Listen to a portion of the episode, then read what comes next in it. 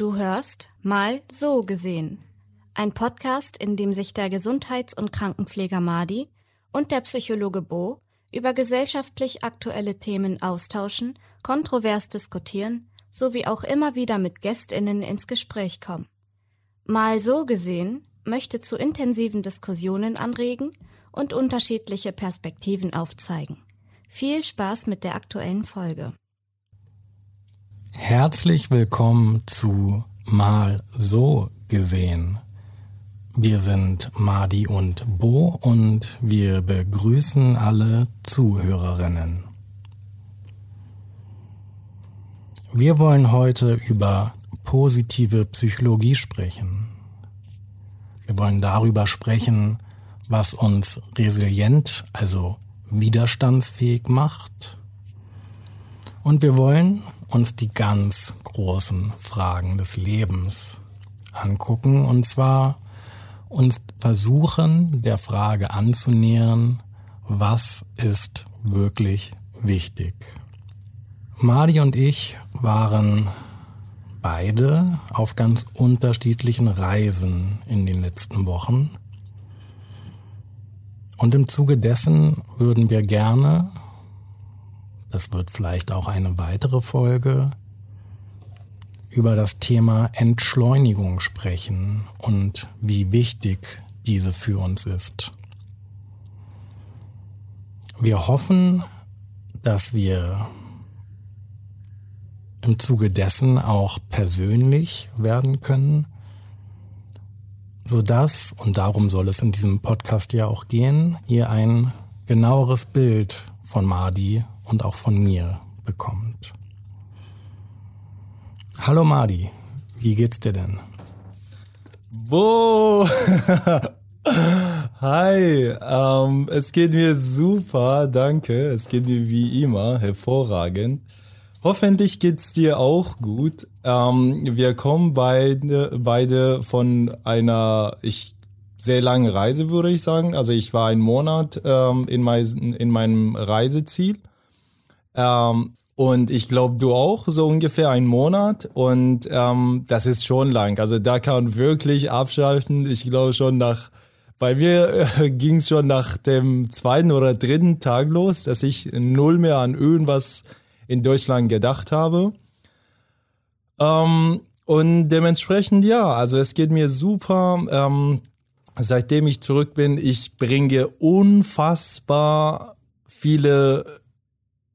Ich, ich bringe einfach sehr viel mit, wirklich. Also man kann es wirklich nicht zählen. Das sind so schöne Dinge, dass ich ständig daran denken möchte und ähm, die beibehalten möchte, auch für den Rest meines Lebens. Ähm, wo wollen wir anfangen, Bo? Was, was denkst du? Ich meine, wenn du das jetzt gerade so erzählst, dass du so viele wunderschöne Erfahrungen äh, mitbringst, die du in diesem einen, einem Monat gemacht hast, dann würde mich schon interessieren, was ist das, wenn du das teilen möchtest, wovon du ausgehst? Und ich sehe ja auch gerade, wie fröhlich du bist. Das kommt sehr klar hier zum Ausdruck. Was waren das für Situationen, für Begegnungen, für Momente, von denen du jetzt sagst, die werden dich eventuell den Rest deines Lebens begleiten? Äh, ja, also äh, während du ähm, diese Worte aussprichst, ähm, denke ich parallel an diese Dinge und ähm, ich denke mir einfach, wo soll ich wirklich anfangen? Also ähm, mit materiellen Dingen, mit nicht materiellen Dingen, also wo genau. Aber wenn wir jetzt ein bisschen konkreter werden würden, dann würde ich sagen erstmal, ja, ich, ich fange mal einfach äh, an, also alles, was mir einfällt. ähm, ich habe sehr viele großartige Menschen getroffen. Ähm, zuallererst habe ich meine Familie ähm, getroffen, meine Familienmitglieder und ähm, immer wieder, wenn ich äh, so schöne Momente beschreiben möchte, dann, wenn die Zuhörer äh, unsere letzten Folgen schon sich angehört haben, dann wissen sie, dass ich bei diesen Momenten am besten schweige. Und ich glaube, dass das soll bei jedem ankommen, ähm, was, was ich damit meine und was ich nicht per Worte beschreiben kann. Und deshalb lasse ich alle ähm, Zuhörer fühlen, das, was ich fühle. Ich hoffe, das kommt bei euch an. Ich war sehr froh. Ich vermisste sie alle sehr. Ich, sie kamen mich ähm, willkommen heißen, schon im Flughafen.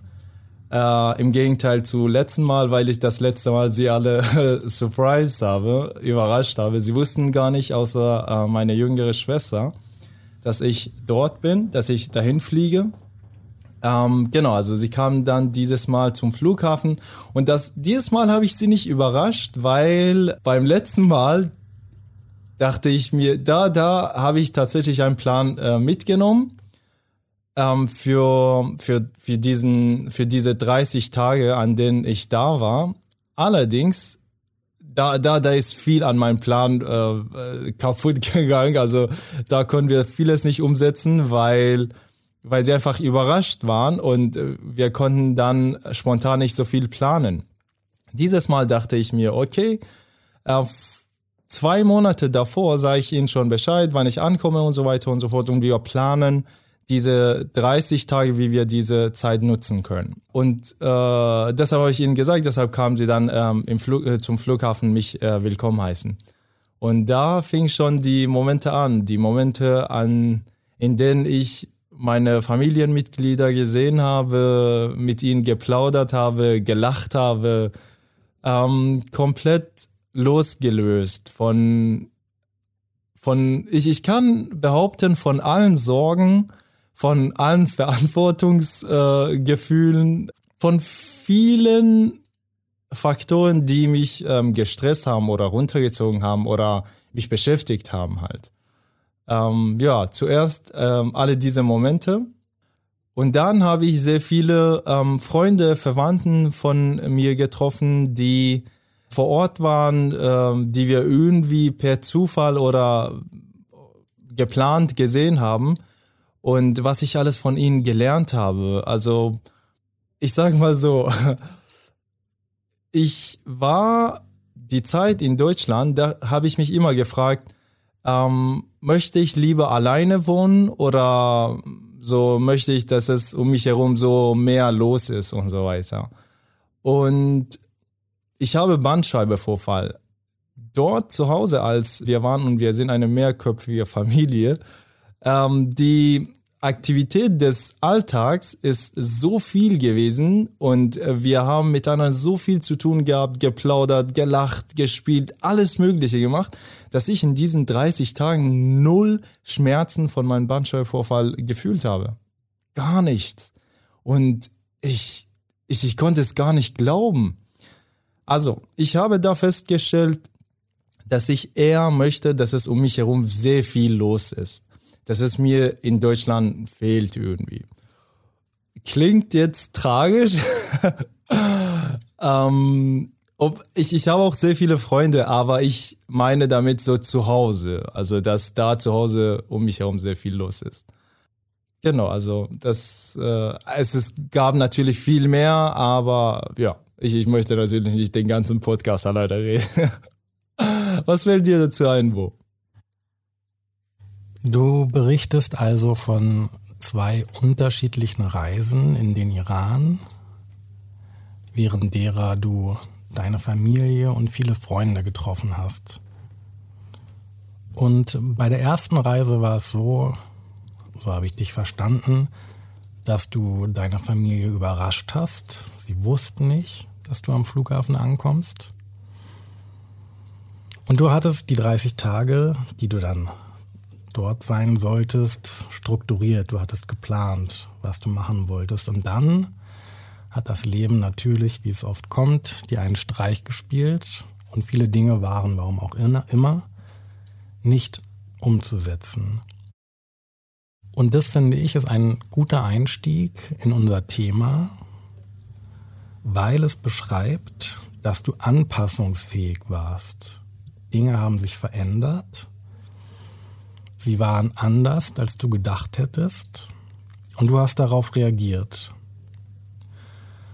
Und du hast das trotzdem genießen oder auch bewältigen können, weil du bestimmte Fähigkeiten mitbringst. Du hast Ressourcen in diesem Moment aktivieren können, zum Beispiel deine positive Lebenshaltung, an die ich jetzt sofort denke.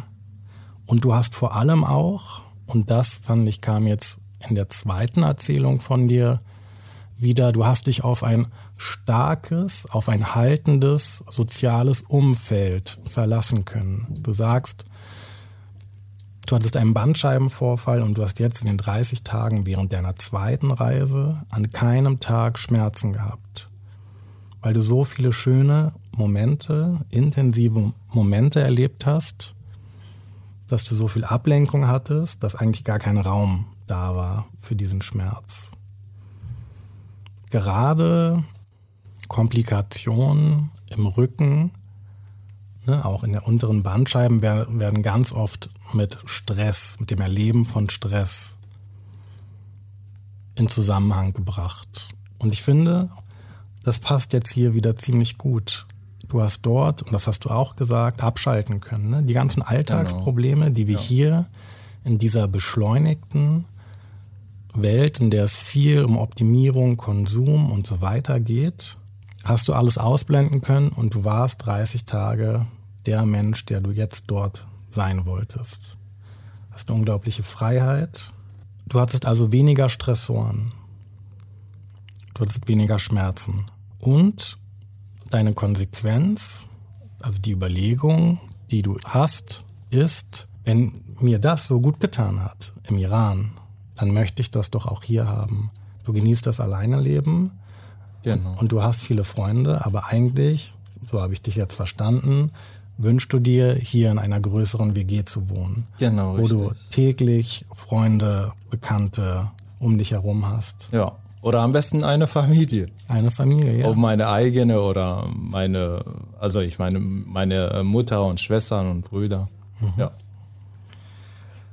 Verheiratet sein, also eine Partnerschaft, vielleicht auch eine Familie zu haben, ist ein ganz, ganz großer ähm, schützender Faktor vor vielen psychischen Erkrankungen. Fand ich immer irgendwie spannend, wenn, wenn ich das im Studium gelesen oder gehört habe. Mhm. Ich würde mal ganz kurz noch ein, zwei Definitionen herleiten, damit allen klar ist, was die Grundlage unseres Gespräches ist. Mhm. Die positive Psychologie ist die Wissenschaft dessen, was Individuen, Organisationen und Gesellschaften dazu befähigt, sich bestmöglich zu entwickeln und aufzublühen. So erlebe ich dich gerade. Du bist aufgeblüht. Positive Psychologie ist daher die Wissenschaft des gelingenden Lebens. Im Gegensatz zur traditionellen, defizitorientierten Psychologie befasst sich die positive Psychologie mit den positiven Aspekten des Menschseins. So werden etwa Glück, Optimismus, Geborgenheit, Vertrauen, individuelle Stärken, Verzeihung und Vergebung oder auch Solidarität behandelt. Jetzt ist es so, dass im US-amerikanischen und angelsächsischen Raum Charakterstärken bzw. Tugenden eine bedeutende Rolle in der Forschung zur positiven Psychologie spielen. Christopher Peterson und Martin Seligman unterscheiden sechs Tugenden, denen insgesamt 24 Charakterstärken zugeordnet sind.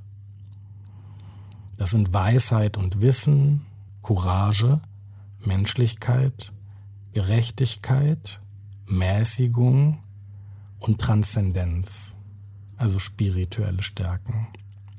Ähm, das sind ja natürlich sehr viele Wörter, die vielleicht keiner we oder wenige Menschen es verstehen.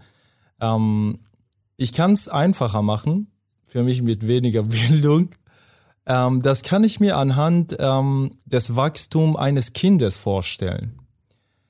Ein Kind erlebt und genießt auch jeden Moment, freut sich auch auf vieles, ist vieles neu fürs Kind, ist sehr offen für vieles und sieht sich auch nicht in Gefahren. Ein Kind versucht sich auf alles einzulassen.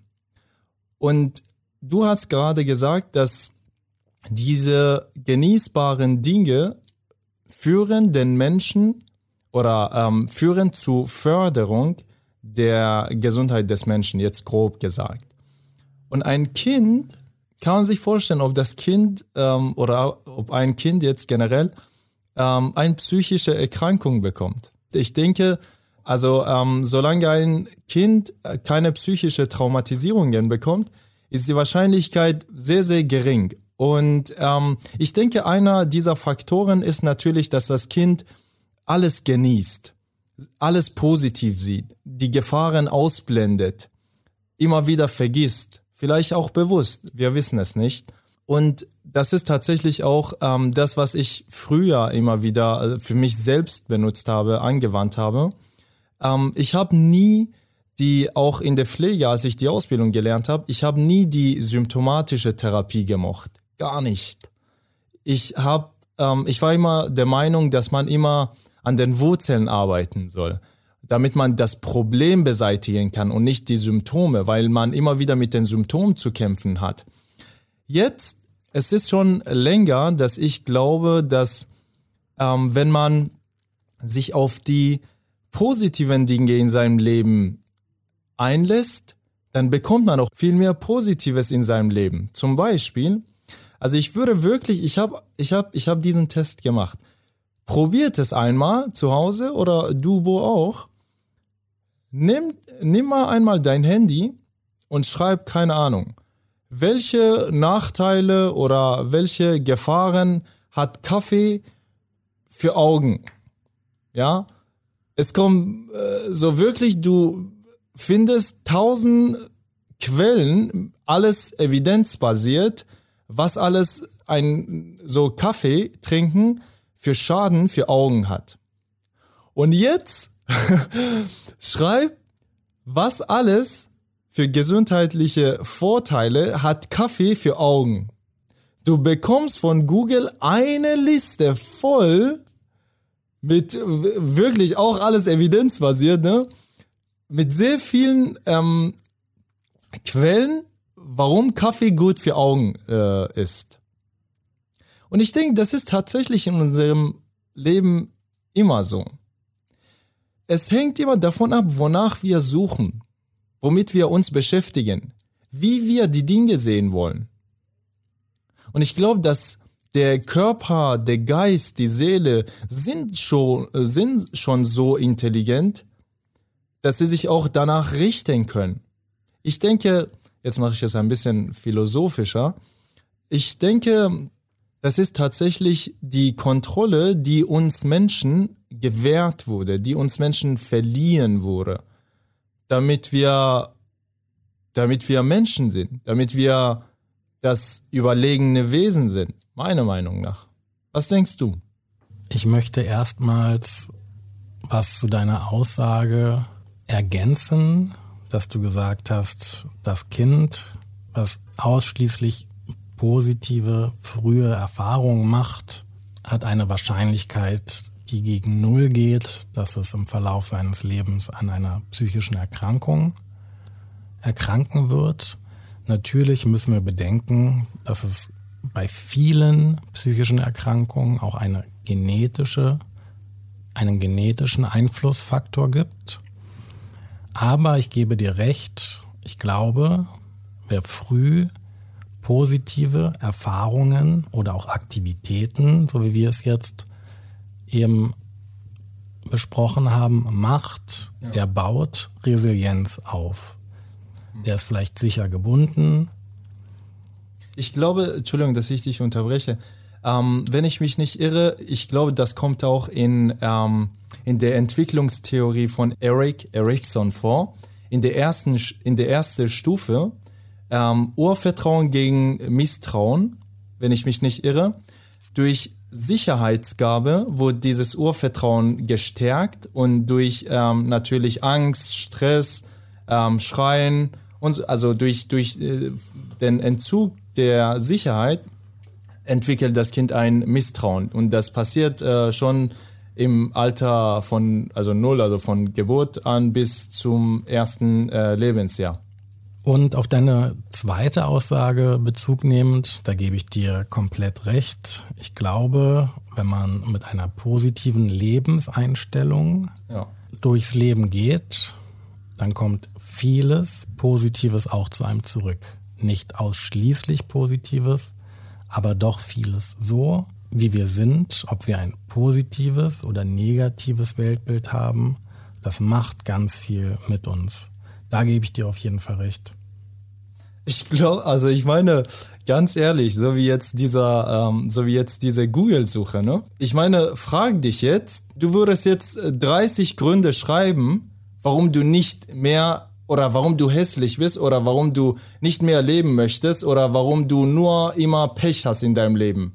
So, 30, dir fallen schon 50 Gründe ein, denke ich. Wirklich. Und jetzt lass dir einfallen, so, oder begründe es jetzt mit 30 Gründen, warum du gut aussiehst, warum du weiterleben möchtest, warum du ein schöner Mensch bist, warum du so viel Erfolge in deinem Leben hattest, warum du so viel Glück in deinem Leben hattest und gute Menschen und, und, und. Dir fallen Millionen Gründe ein. Weißt du, ich denke, das ist wirklich, also das, das spielt schon eine sehr große Rolle, ähm, wonach wir tatsächlich suchen. Ob in uns oder in unserem Umfeld. Und genau das können wir oft aber, vor allem wenn wir sehr kleine oder sehr junge Menschen sind, nicht bestimmen. Das Umfeld, in dem wir aufwachsen. Und das prägt uns natürlich ganz, ganz früh. Es gibt eine Studie, die sich damit beschäftigt, wie Kinder, die in einem sozialen aufwachsen, das durch Risikofaktoren wie zum Beispiel Armut, Drogenkonsum oder Gewalt gekennzeichnet ist, als Erwachsene dennoch zu einer erfolgreichen Lebensführung in der Lage sind. Und genau das kann man natürlich auch erweitern. Wie werden Menschen, die zum Beispiel nach einem Trauma, wie etwa Vergewaltigungen oder Kriegserlebnissen, über die wir hier im Podcast ja auch schon gesprochen haben, gefördert, dass sie nicht aufgeben. Und diese Frage habe ich dir auch schon mal gestellt. Was hast du in einem Moment gemacht, um dann nicht aufzugeben? Hm. Ja, stimmt. Die Fähigkeit weiterzumachen. Und genau das, wir haben es auch Widerstandsfähigkeit oder Anpassungsfähigkeit genannt, bezeichnet man als Resilienz. Und ich glaube, das ist das, was du auch gemeint hast. Resiliente Personen haben im Laufe ihres Lebens gelernt, dass sie über ihr eigenes Schicksal bestimmen können. Das heißt, ich entscheide, was ich an mich heranlasse und was nicht. Ähm, dazu fällt mir etwas ein, was sehr interessant ist. Ich glaube, es war anfangs, als ich nach Deutschland gekommen bin. Da haben natürlich äh, viele Menschen in meinem Alter, sie haben äh, sofort die Wörter, die sie zuerst gelernt haben, waren die Beleidigungen. das machte ihnen Spaß, so jeder sich gegenseitig beleidigt, hahaha, ich habe dieses Wort so gelernt und so weiter und so fort. Und ähm, ich, ich hatte nie Interesse, diese Wörter äh, zu lernen, weil ich mir gedacht habe, äh, wofür denn so? Und ich glaube, so nach einer Auseinandersetzung, ob ich weiß nicht, ob ich in dieser Zeit noch im Heim war oder in, in meiner ersten WG. Es gab eine Auseinandersetzung auf der Straße und ähm, ich lief einfach vorbei so. Und ob die Person mich verwechselt hat mit der anderen Person oder dachte, ich dazugehöre oder wie auch immer, die Person hat angefangen, mich zu beleidigen. Und das, das konnte ich schon an seiner Mimik und Gestik verstehen. Ähm, jedenfalls, da habe ich sowieso nichts von seinen Beleidigungen verstanden und ähm, bin dann weitergelaufen und ich dachte, pff, äh, okay. Später dachte ich mir, oh, also das ist vielleicht dann doch nicht so äh, witzig, wenn ich äh, die Wörter nicht kenne, weil wenn jemand mich beleidigt, dann ist es schlimm und da muss ich mich äh, verteidigen können. So, und dann habe ich angefangen, diese Wörter zu lernen. Und ähm, ja, es, keine Ahnung, wann nochmal, irgendwann ist irgendwas passiert und hat mich dann jemand beleidigt. Und da, ja, da, da habe ich mich verletzt gefühlt. Habe hab natürlich so darauf reagiert.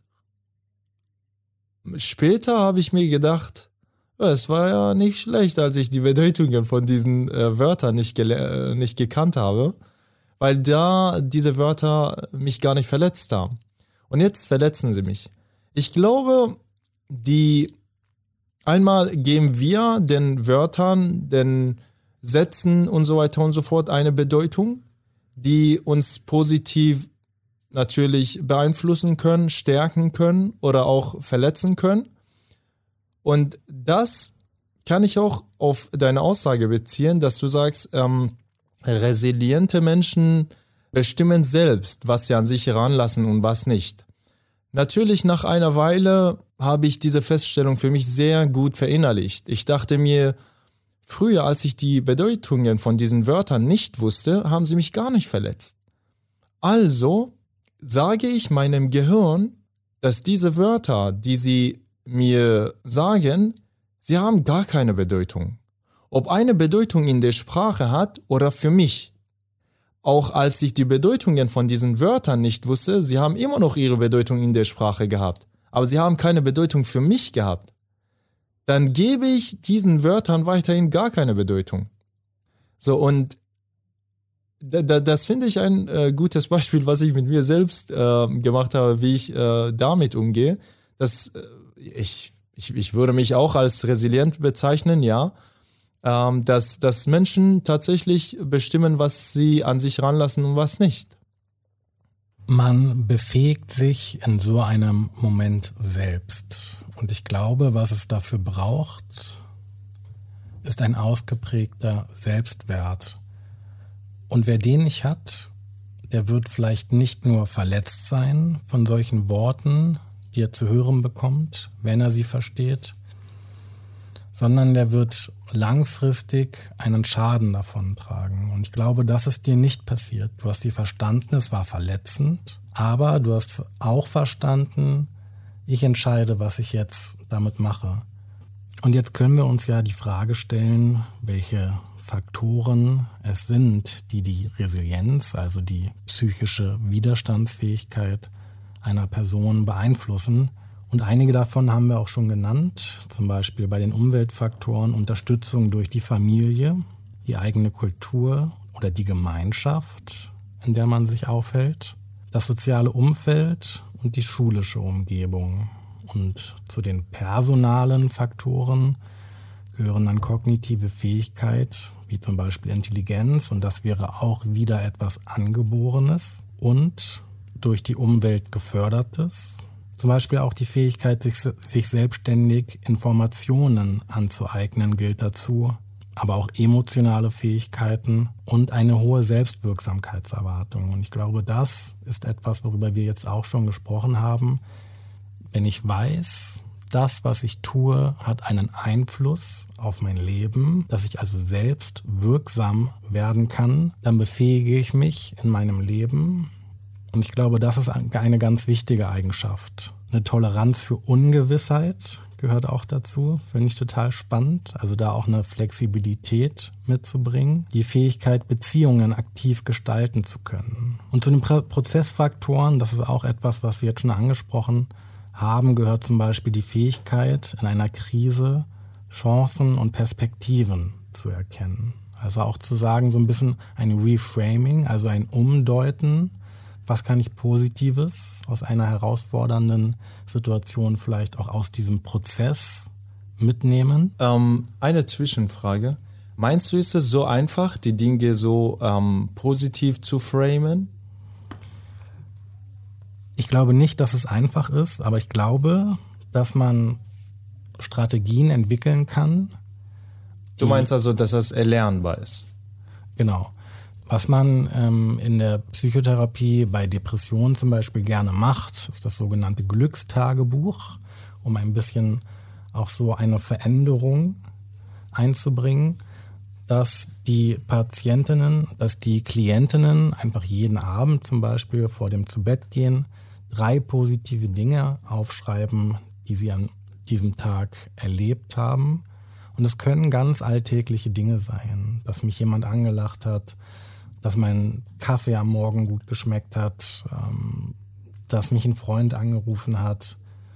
Und wenn wir da unsere Aufmerksamkeit auf das Positive lenken, ich glaube, dann haben wir eine mögliche Strategie, um das in uns zu kultivieren.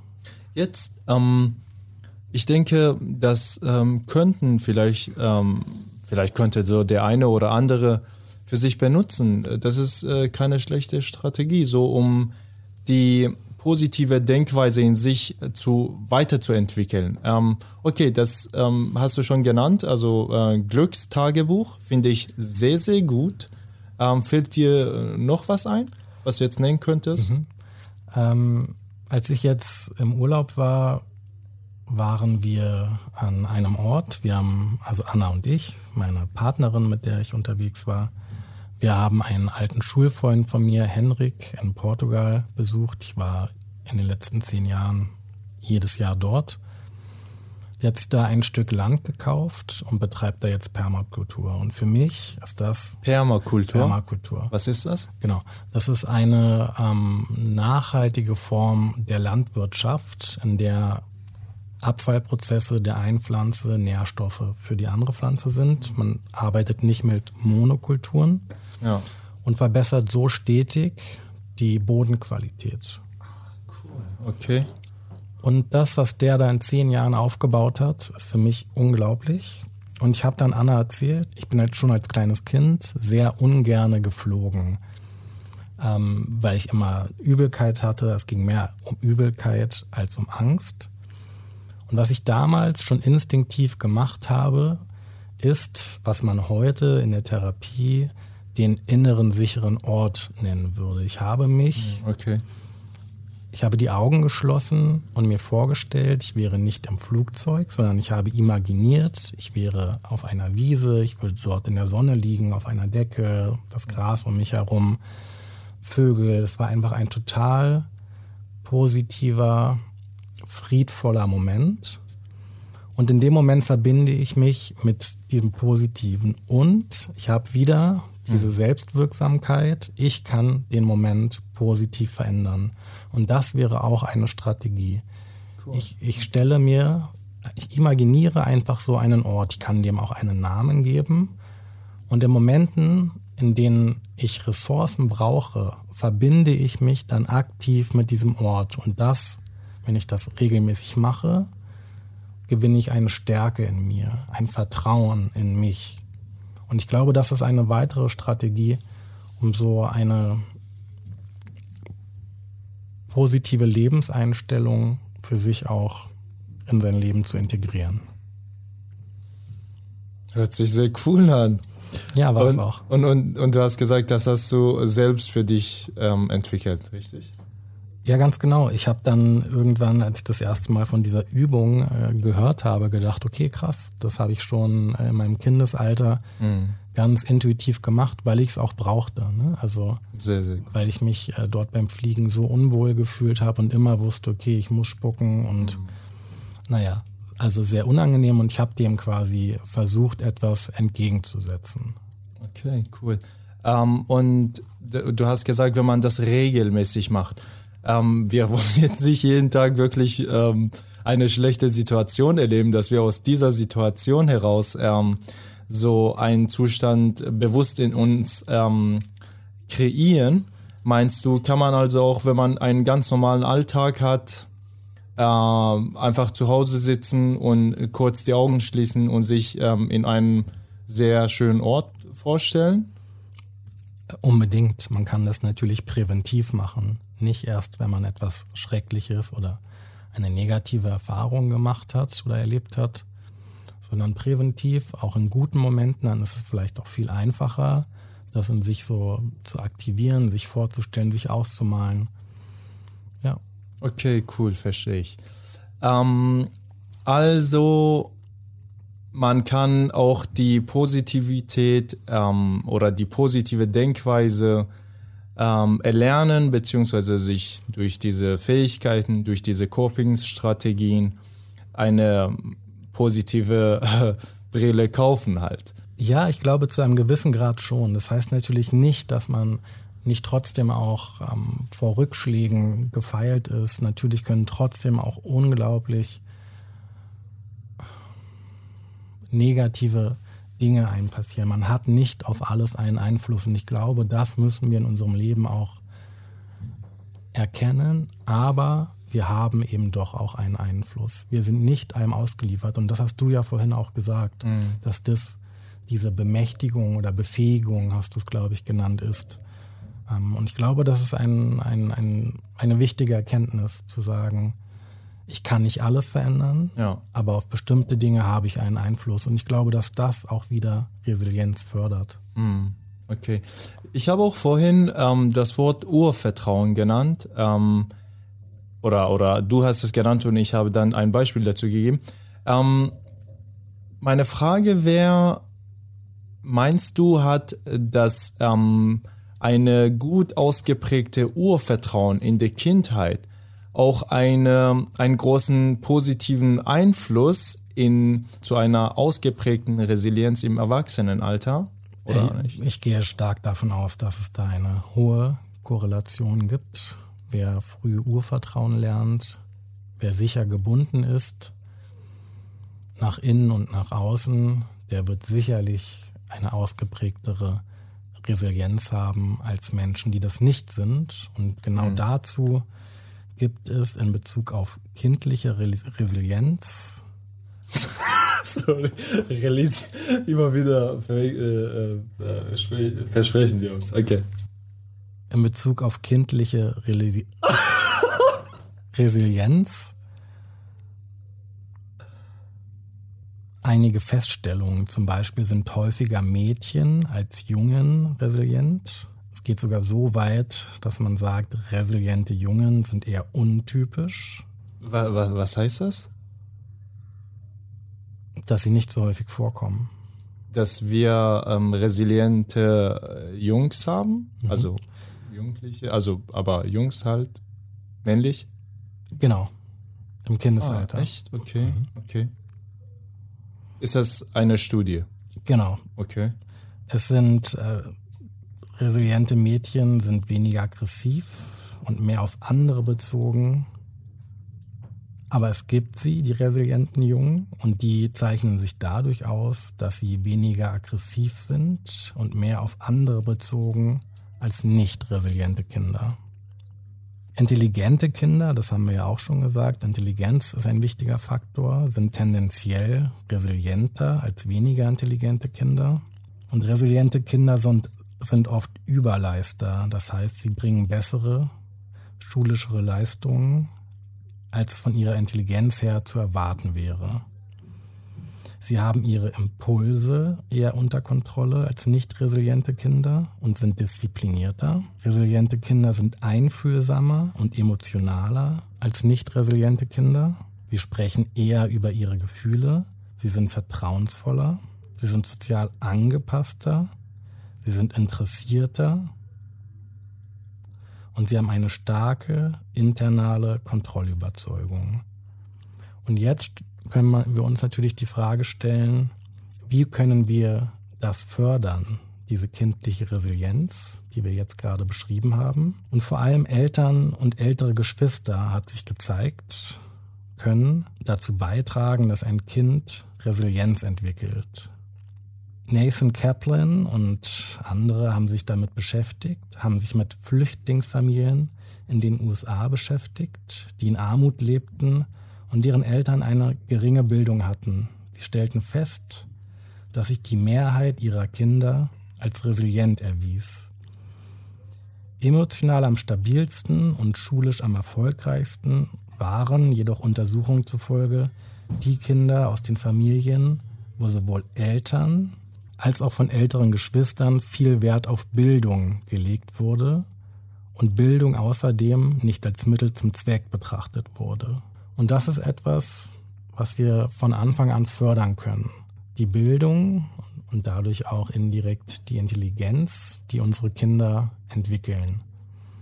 Wir können sie anregen, dass sie spielerisch werden, dass sie lesen, schreiben lernen, dass sie auch eine emotionale Intelligenz entwickeln, eine Empathie.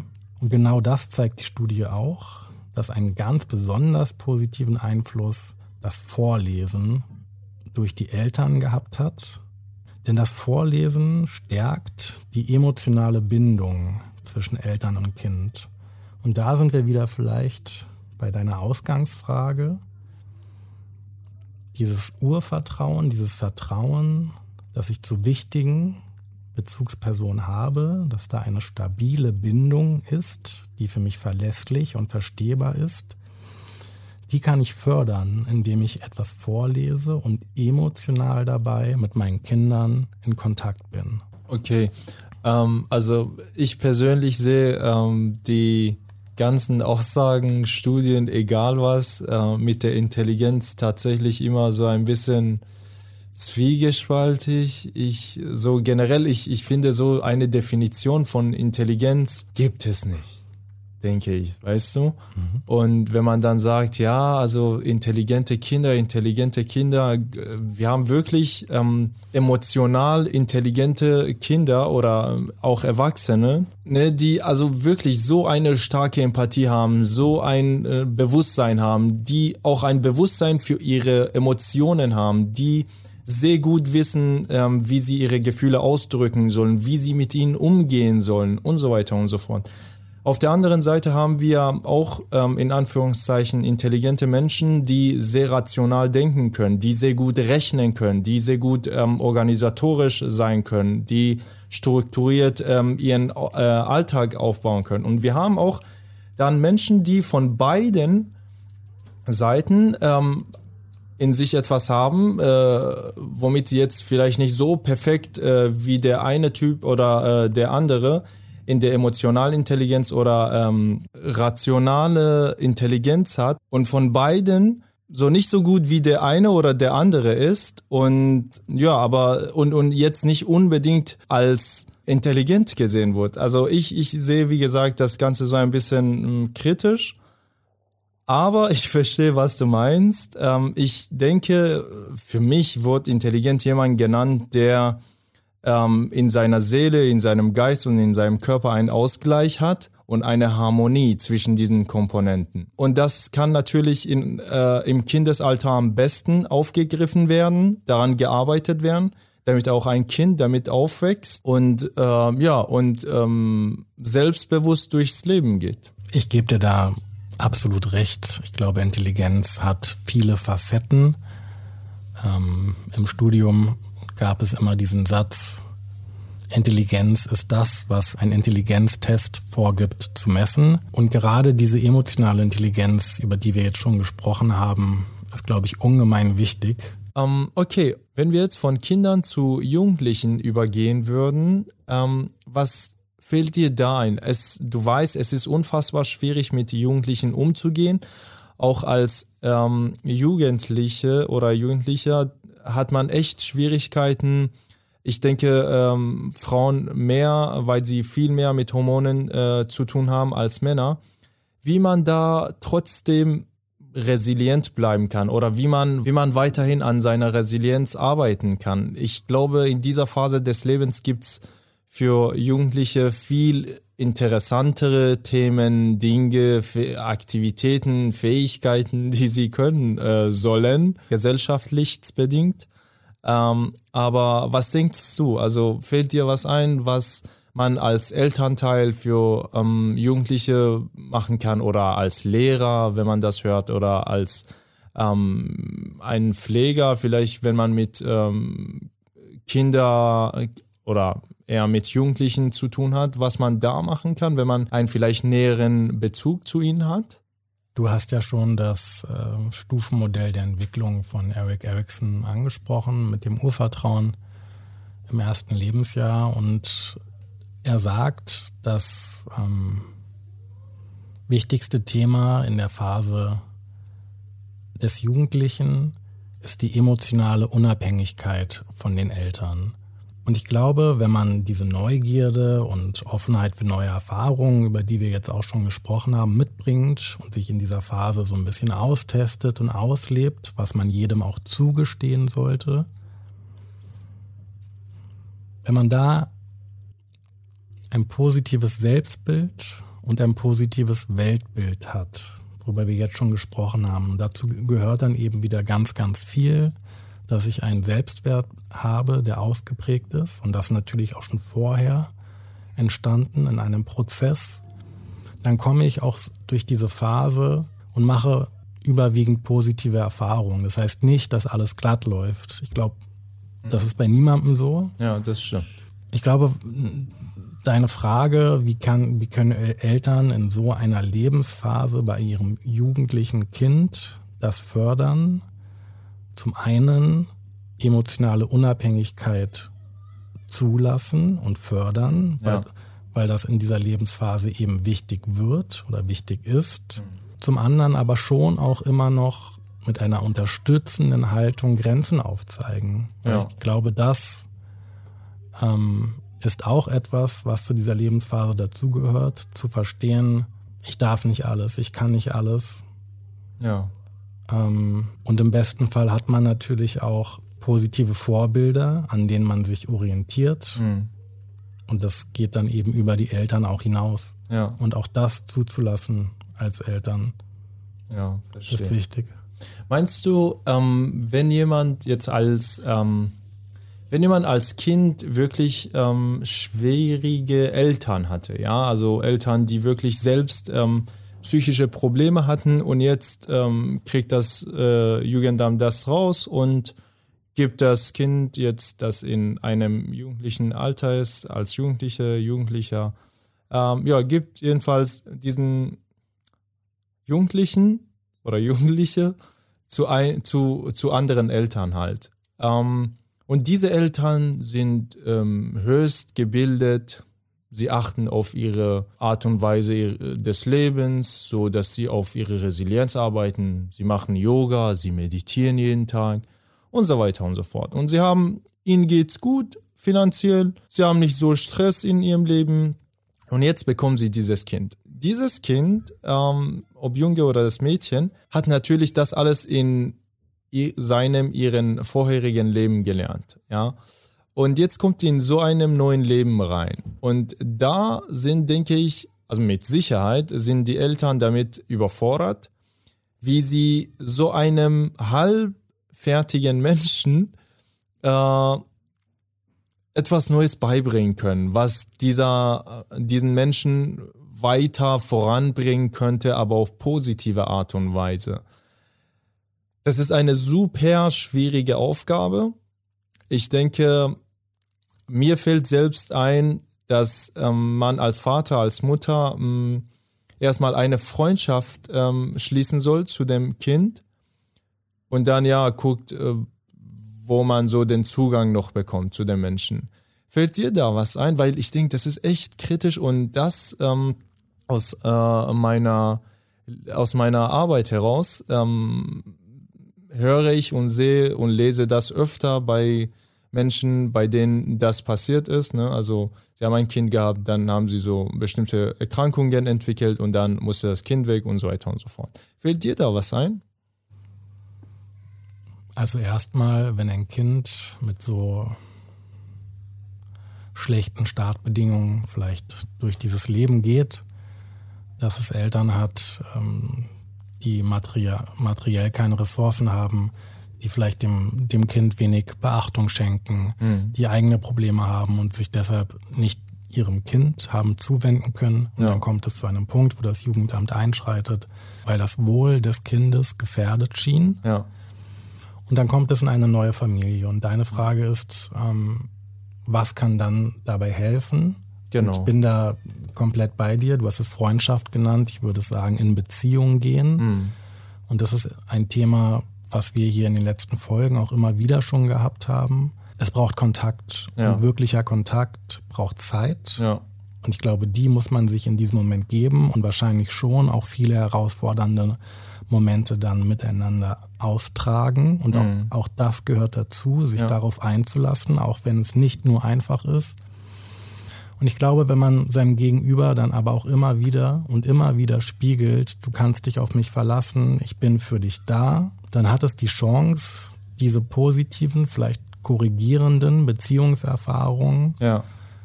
in sich abzuspeichern. Man würde sagen, als positive Introjekte in sich zu tragen und natürlich mit etwas Zeit ein sicheres Bindungsverhalten zu entwickeln. Ja. Ja. Das ist genau ähm, so wie Bonding halt, was man als ähm, Mutter und Kind oder Vater und Kind entwickelt, ne?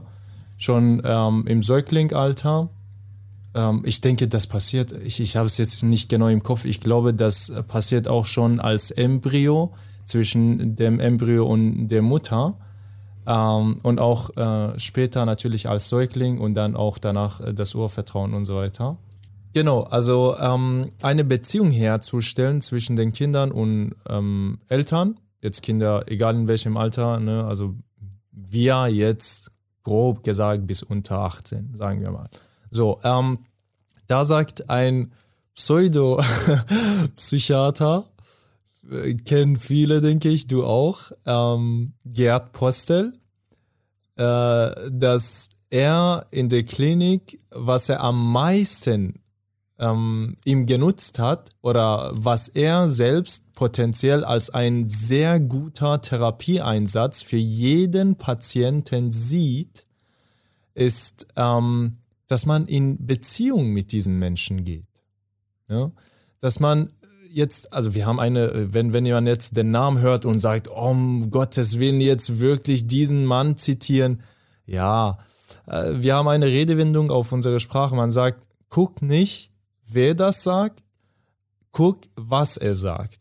Und, ähm, und ich glaube ganz, ganz, ganz fest daran. Nicht, weil er das gesagt hat oder so. Das habe ich selbst so in, äh, im Zuge meiner Ausbildung gelernt, äh, beziehungsweise gesehen, be beobachtet, festgestellt. Ähm, aber auch jetzt in meiner Arbeit. Und als er das gesagt hat, habe ich gedacht, ja, also er hat recht. Bin auch der Meinung.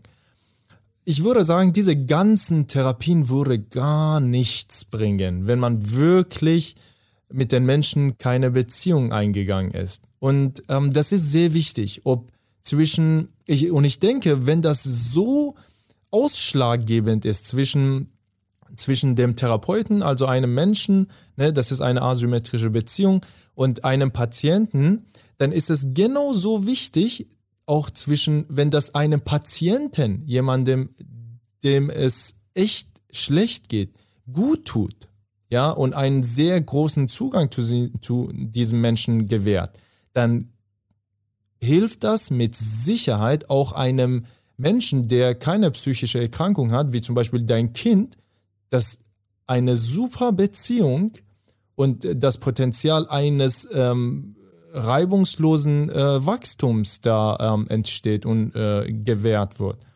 Und deshalb, warum nicht? Also ich finde Beziehungen zwischen Menschen äh, A und O. Du hast auch, ähm, kann mich daran erinnern, in äh, einer unserer Folge gesagt, wenn ich eine Beziehung schon mit jemandem gehabt habe und jetzt dieser Mensch eine rechte Meinung entwickelt, dann rede ich mit ihm. Aber mit einem Rechtsradikalen würde ich nicht reden. Ne, also wie wichtig einfach die Beziehung zwischen Menschen äh, ist. Es gibt äh, Therapiestudien, die sich mit dem Thema Therapieerfolg auseinandersetzen und die zeigen genau das, was du gerade gesagt hast. Yes, ich bin nicht stolz auf mich.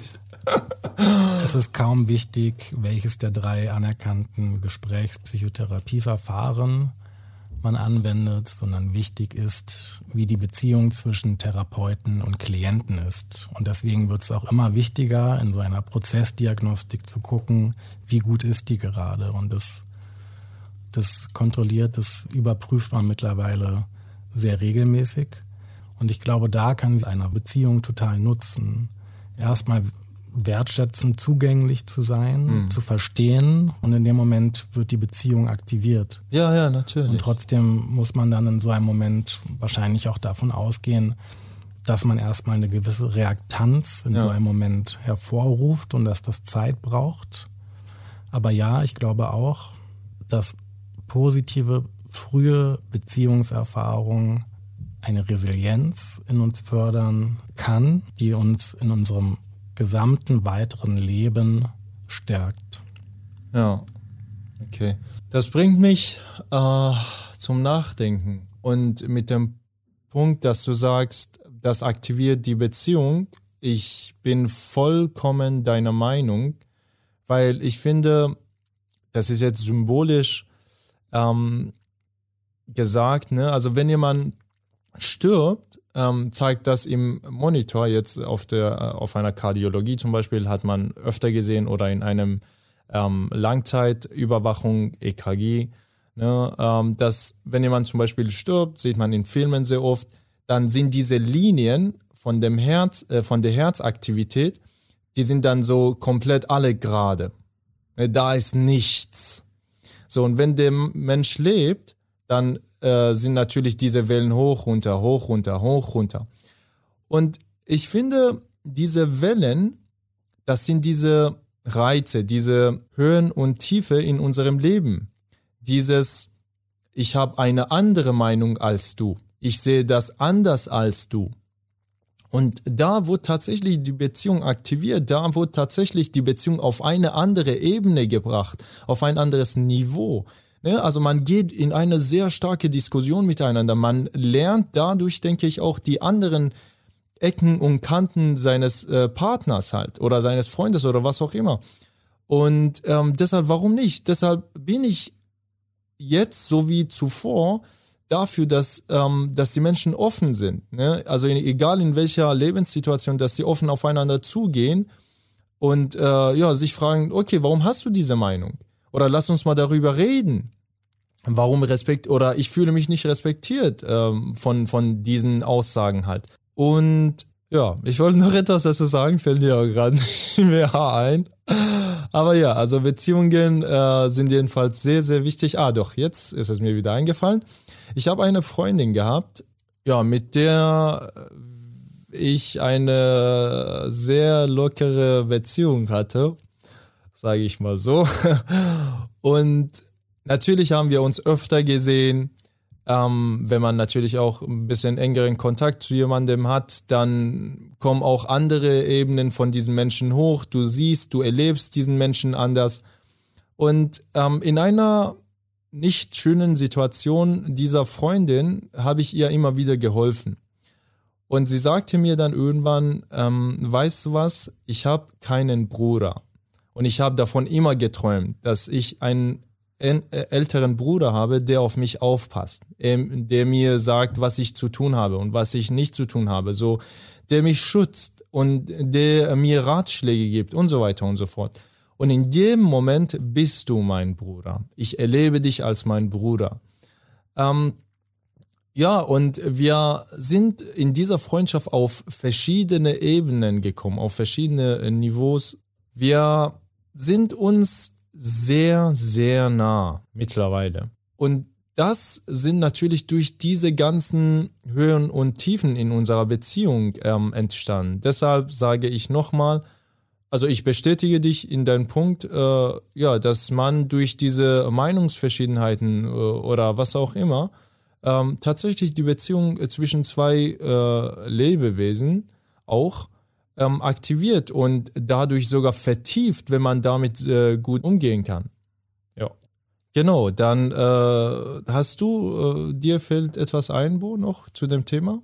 Ich denke, zusammenfassend kann man sagen, dass Resilienz ein Prozess ist, der sehr früh anfängt, in dem wahrscheinlich auch unsere Gene schon eine Rolle spielen, aber vor allem frühkindliche Erfahrungen in unseren Beziehungen zu unserer Umwelt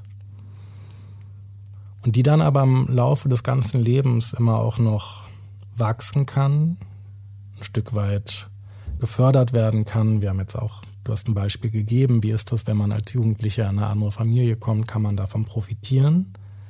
Ich glaube, ja, das kann man, das muss nicht so sein, aber das kann förderlich sein. Und ich glaube, selbst wenn man in so einer Familie lebt, wo vielleicht wenig Aufmerksamkeit für das Kind da ist, kann man natürlich auch außerhalb von so einer Familie eine wichtige Bezugsperson finden, Onkel, Tante. Mhm. Es kann Lehrer an der Schule, gute Freunde sein. Ja. Und ich glaube, wenn sich Resilienz, Widerstandsfähigkeit in einem entwickelt und wie man das fördern kann, haben wir auch besprochen, dann kann man tatsächlich ein Stück weit geschützter ja. den Herausforderungen und Rückschlägen, die auf jeden von uns im Leben warten, darauf reagieren. Und was ich von heute auch nochmal mitnehme, das fand ich einen spannenden Punkt, diese Selbstwirksamkeit, sich selber bemächtigen, zu sagen, es gibt Strategien, wie ich das auch fördern kann, auch darüber haben wir gesprochen. Wie reagiere ich auf bestimmte Dinge? Gebe ich mich dem einfach hin oder aus ja. oder sage ich, ey, ein Stück weit bestimme ich jetzt selber, ja. wie ich das in mich integriere und was ich damit mache.